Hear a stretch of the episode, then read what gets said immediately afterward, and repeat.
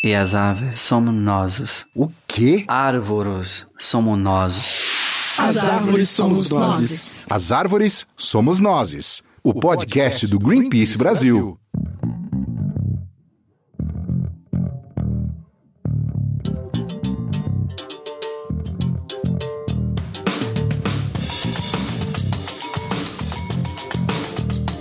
Olá a todas e todos, esse é o As Árvores Somos Nós, do podcast do Greenpeace Brasil. Eu sou Thaís Herreiro. E eu sou Rafael Silva.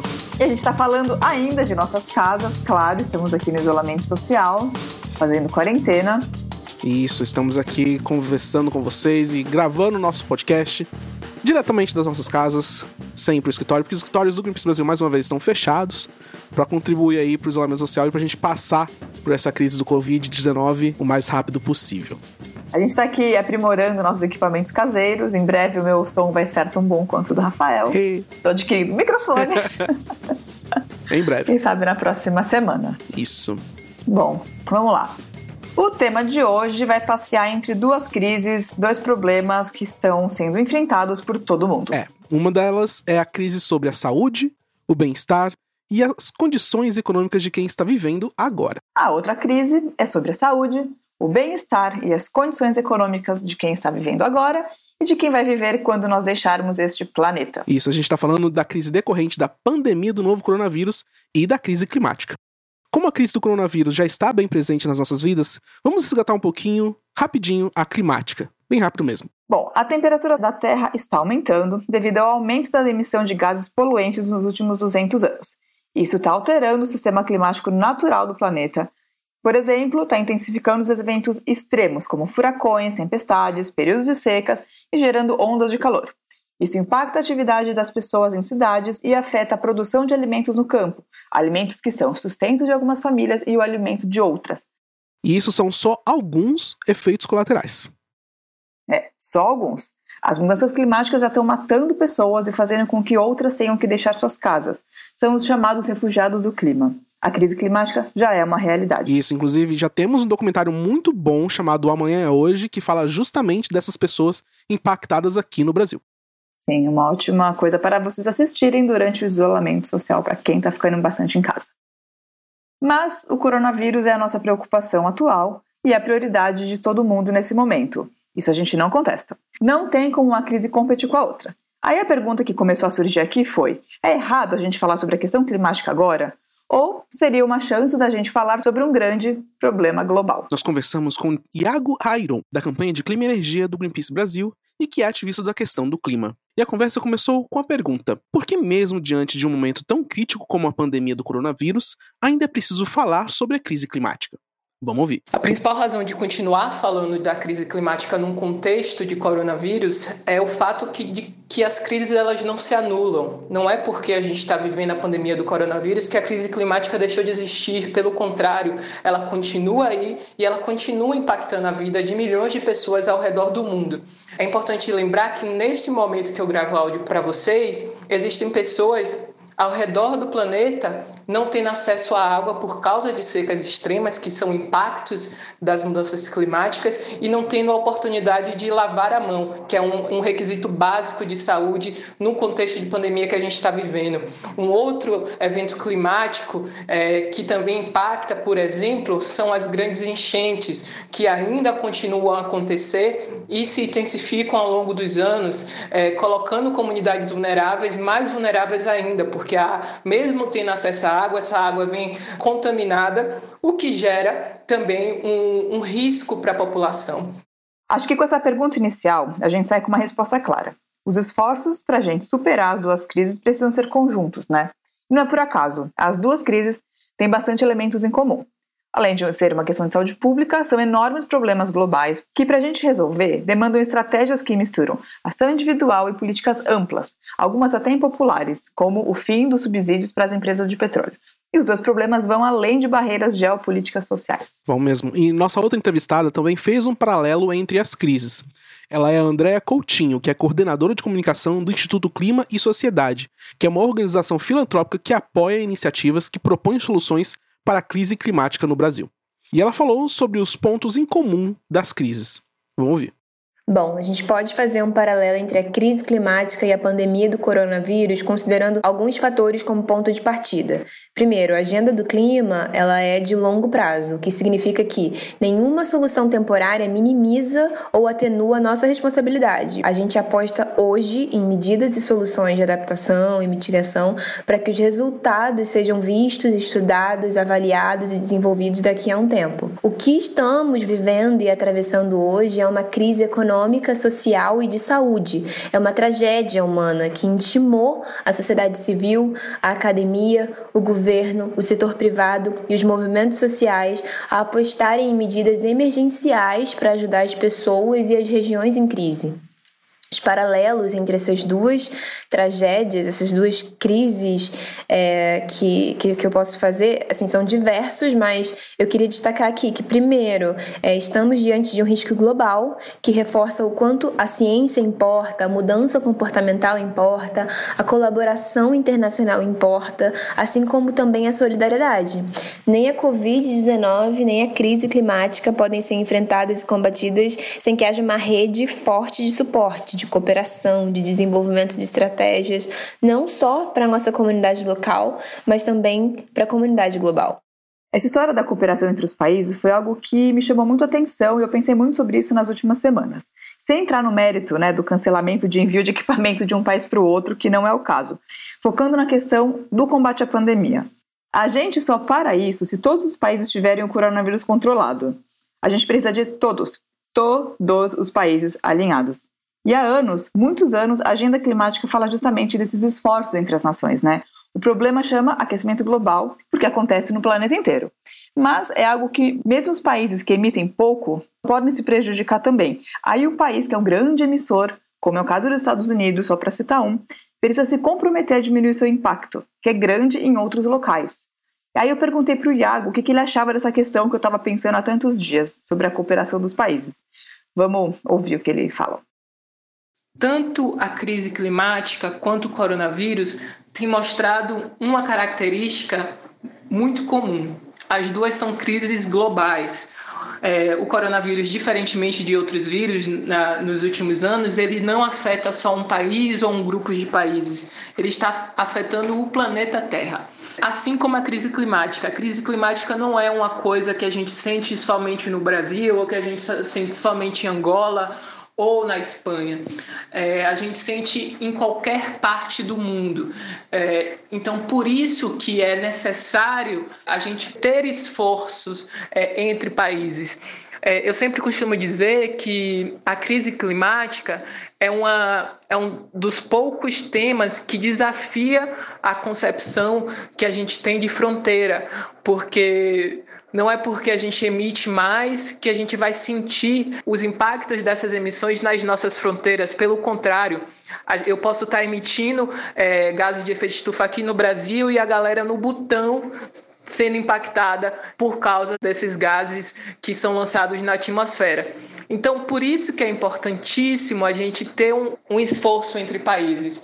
A gente não consegue resolver é, sozinho nem o problema do coronavírus e nem o problema da crise climática. É importante lembrar que a China está tendo um papel é, importantíssimo agora nos esforços de trabalhar com outros países para que os outros países também superem ou se desenvolvam no, na curva de melhorar o processo de infecção do coronavírus. Então, esse esforço ele é necessário se a gente quer viver em uma sociedade diferente é, e se a gente quer é, construir algo novo. E isso contrapõe um movimento que estava se fortificando a nos últimos anos, principalmente depois de 2016, que é um movimento de nacionalismo e que vai de encontro ao, a, ao movimento que a gente precisa no mundo agora. É, os países não podem e não devem pensar só em si mesmos, porque tudo que os países estão fazendo não impactam somente dentro de suas fronteiras, impactam globalmente. É, o que o Gago falou tá muito certo. É, basicamente, a crise climática é um grande efeito borboleta o que acontece, as emissões que acontecem de um lado vão refletir muito nos outros países, principalmente nos países mais pobres, que não têm tantas proteções assim quanto os países mais ricos. E tem sociedades que não estão tão preparadas para lidar com as consequências da, da crise climática. como os países que têm. Exatamente. No caso da questão climática, essa necessidade de esforços entre os países resultou no chamado Acordo de Paris, que é justamente um documento entre os governos, quase os governos do mundo inteiro, que se comprometem a reduzir as emissões de gases de efeito estufa que são os responsáveis pelo aquecimento global e esse documento coloca metas e anos para que essas reduções aconteçam. É, e vamos ser sinceros, os governos de vários países, como a gente tem visto nos últimos anos, eles estão fazendo pouco ou quase nada sobre isso, e o prazo para essas medidas já está ficando muito apertado. É, infelizmente, né? E essa questão da cooperação entre os países mostra uma outra coisa, que a gente até sabia, mas que ainda ficou mais claro. É essa interconectividade que a gente está falando no planeta inteiro. No estágio de globalização que a gente está, a gente viu quão rápido um vírus que estava na China chegou em quase todos os lugares do planeta. E que o vírus também não respeita as barreiras sociais e as desigualdades geográficas, e por aí vai. O vírus não respeita as limitações da infraestrutura ou dos leitos nos hospitais. É, e se a pandemia, assim como a crise climática, exigem cooperação e solidariedade de um lado, do outro, ela joga na nossa cara todos os problemas existentes em um país, uma sociedade. A Andrea falou com a gente sobre isso. Vamos ouvir. Bom, pensando na questão de um vírus que chega a todo lugar, independentemente das barreiras sociais de desigualdade e barreiras físicas e geográficas, a visão de que tudo está interconectado ficou ainda mais claro. Né? Então, como que isso pode contribuir para a reflexão sobre a emergência climática? É, eu costumo dizer que entre as contradições da agenda do clima, a falta de pluralidade e representatividade nas vozes que estão de linha de frente, na linha de frente da tomada de decisão, é a primeira delas, né? É uma das primeiras contradições. E isso prova que essa agenda climática está inserida num forte campo de disputas políticos-sociais. Então, falar de clima é falar de desigualdade, é falar de racismo, é falar de desigualdade de gênero, de classe e de territórios. Né? Então, é essa perspectiva interseccional para a gente fazer uma leitura justa e urgente da agenda do clima passa pelo crivo da conexão com todas as pautas recorrentes, né, mobilidade urbana, políticas climáticas, enfim. Só que é impossível dissociar o conceito de justiça climática das vulnerabilidades sociais. Né? O cenário que a gente vive hoje mostra que todos são afetados pelo coronavírus, mas o impacto pode ser sentido mais por alguns do que por outros. Né? A infecção expõe as desigualdades existentes no nosso sistema de saúde. As pessoas sofrem é, muito e as que mais vão sofrer são especificamente as pessoas, as populações que já vêm sendo negligenciadas ao longo da história. Né? Então, o que, que eu deixo? Eu acho que a discussão de clima passa por interseccionalidades e que não são indiretas. Elas são super perceptíveis e basta a gente fazer essas conexões. É, isso que ela falou, Rafa, vai bem de encontro ao que você estava falando aquela hora sobre os países mais pobres, né? Os países com menos dinheiro têm as populações mais pobres, que são as mais vulneráveis e são as pessoas mais impactadas. Essa questão é super importante na questão do clima. A gente sempre ouve dizer que as pessoas mais pobres, as mulheres e os mais velhos são os mais impactados. Isso. No caso do coronavírus, é justamente o que está acontecendo. A gente está vendo que essas pessoas são as mais impactadas. A gente, inclusive, falou aqui no episódio anterior de um grupo de pessoas vulneráveis bem específico, que são os indígenas. Vale aí o pessoal que quiser saber mais sobre isso, é, ouvir o nosso episódio 24. Tem uma questão muito importante nessa história toda, né? A ciência, essa com C maiúsculo, ela entrou nos holofotes na crise do coronavírus. Fazia tempo que a gente não falava tanto né, em pesquisa, em cientistas, em testes, e esse é o último ponto que a gente levanta aqui para o nosso paralelo com a crise climática. Perguntamos para o Iago se essa atenção maior dada à ciência tem algum impacto na questão do clima e que também tem a ciência como grande aliada. Vamos ouvir. A ciência vai dizer que precisamos cada vez mais de esforços entre países para solucionar crises, para criar coisas em conjunto. É, e isso se vê tanto é, importante tanto na crise climática quanto agora na pandemia do coronavírus. Um outro fato importantíssimo que a gente precisa dar uma atenção especial aqui é que os países que investem em ciência, que investem em tecnologia, são os países que vão sair à frente em uma revolução tecnológica que a gente já está vivendo e que já está acontecendo, por exemplo, nos Estados Unidos, na China, na Coreia do Sul. E para a gente, enquanto Brasil, é necessário entendermos a grandiosidade de, de estarmos envolvidos é, em uma pauta de ciência como plano para guiar é, medidas não somente no, né, no poder público, mas também em grandes empresas e isso gera um benefício para a própria sociedade. Então, uma ciência fortificada, ela é importante cada vez mais no contexto que a gente está vivendo. Mas a gente vai precisar também de um esforço contínuo para continuar apostando na ciência, porque o, o movimento nacionalista e o movimento de negação da ciência é, que quer se contrapor aos fatos, ele vai continuar existindo e ele vai continuar se contrapondo aos fatos. Então, é importantíssimo estarmos ligados nisso. Olha, em tempos em que a gente voltou a discutir que a Terra é redonda contra os argumentos de que a Terra é plana, a gente espera que tudo isso resulte, pelo menos, em uma maior credibilidade para a ciência e na capacidade dos cientistas anteciparem os perigos, os cenários, que eles já fazem muitas vezes, né? Vários pesquisadores, inclusive, tinham previsto que pandemias como essas podiam acontecer. E tiveram alguns cientistas que até tentaram negar as evidências quando o coronavírus começou a, a se disseminar, né? E esses cientistas foram obrigados a voltar atrás, eles foram derrotados pelos fatos. Isso, não se combate fato com opinião, já dizia o ditado. É, e a gente espera também que isso tire os espaços dos negacionistas que trabalham contra a ciência. São pessoas que. Os negacionistas do clima são pessoas que não acreditam né, na, na ciência. É, a gente sabe que já teve investigações mostrando que alguns recebem até financiamento de grandes empresas de petróleo, né? A gente não vai citar nomes aqui, mas é bom saber que esses, eles existem, eles estão, né, contra a ciência, contra os fatos, e espero que isso tire um pouco dos espaços deles. A ciência séria não tem esse tipo de interesses por trás. Exatamente. Bom, vale lembrar que uma das razões para a gente estar tá falando aqui da questão climática é que nesse mês de abril vai ter mais uma edição do que a gente chama de Movimento pelo Clima, que começou com a Greta Thunberg lá na Suécia e hoje jovens de vários países pelo mundo, inclusive no Brasil, se mobilizam para protestar, chamando a atenção sobre a crise climática e sobre o futuro que eles querem para o planeta. Justamente os jovens começaram isso porque eles vão viver por mais tempo aqui do que a gente. A gente e o Rafa não estamos mais no grupo dos jovens. Não. Não estamos. e, e, esse movimento acontece sempre às sextas-feiras, é, e ele é chamado Sextas pelo Futuro. O principal desse mês será no dia 24 e nós, do Greenpeace, apoiamos e participamos disso. Então fica de olho nas nossas redes nesse dia, principalmente no nosso Instagram, que vai ter bastante conteúdo. Tudo bem. Bom, a gente espera que vocês tenham gostado do episódio dessa semana. A gente tentou trazer muitas informações aqui, traçar esse paralelo importante entre duas crises que a gente vai enfrentar nas nossas vidas, já estamos enfrentando, e como podemos apoiar a ciência e também apoiar uns aos outros, para podermos passar logo por isso, e principalmente pela crise do coronavírus. Sim. Bom, para terminar o episódio, nós vamos ler alguns comentários que nós recebemos dos nossos ouvintes nos episódios anteriores.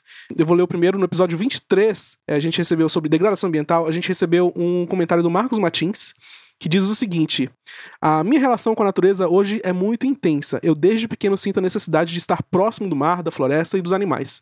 Nesse dia da floresta, eu só queria lembrar, nesse momento de pandemia de vírus, que para sobreviver é necessário mudar já as ações dos homens que governam e de todos, pois ela está pedindo socorro há tempos. Necessitamos dela até para combater as pandemias, como dito no podcast. É isso aí, Marcos. Temos que mudar mesmo a mente dos governantes, pressionar eles para que eles vejam e os fatos que estão na nossa frente, né? Muito legal, Marcos. E outro comentário que eu vou ler aqui é do Wilton de Oliveira, que foi sucinto, mas eu gosto muito desse comentário. Estamos vivendo uma excelente oportunidade para refletirmos sobre a vida no planeta. Falou e disse, Wilton. Sim, muito bom. Muito obrigado, Wilton. Muito obrigado, Marcos, pelo seu comentário. Se você quiser ter o seu comentário lido aqui pela gente, mande uma mensagem para o e-mail social.br@greenpeace.org ou deixe um comentário no post no nosso site greenpeace.org.br podcast. É, todos os links para as matérias que a gente usou para fazer esse roteiro, sobre as nossas entrevistas, assuntos que a gente citou aqui, também vão estar lá no nosso site, no blog onde a gente posta podcast. Se você quiser se inteirar sobre esse assunto, dá uma olhadinha, fica de olho no Instagram, é, que a gente continua postando coisas sobre o movimento do clima. Um obrigado especial para Camila Doreto, nossa produtora. Isso, muito obrigado pro Iago também e pra Andréia, que mandaram os áudios aqui que participaram desse podcast.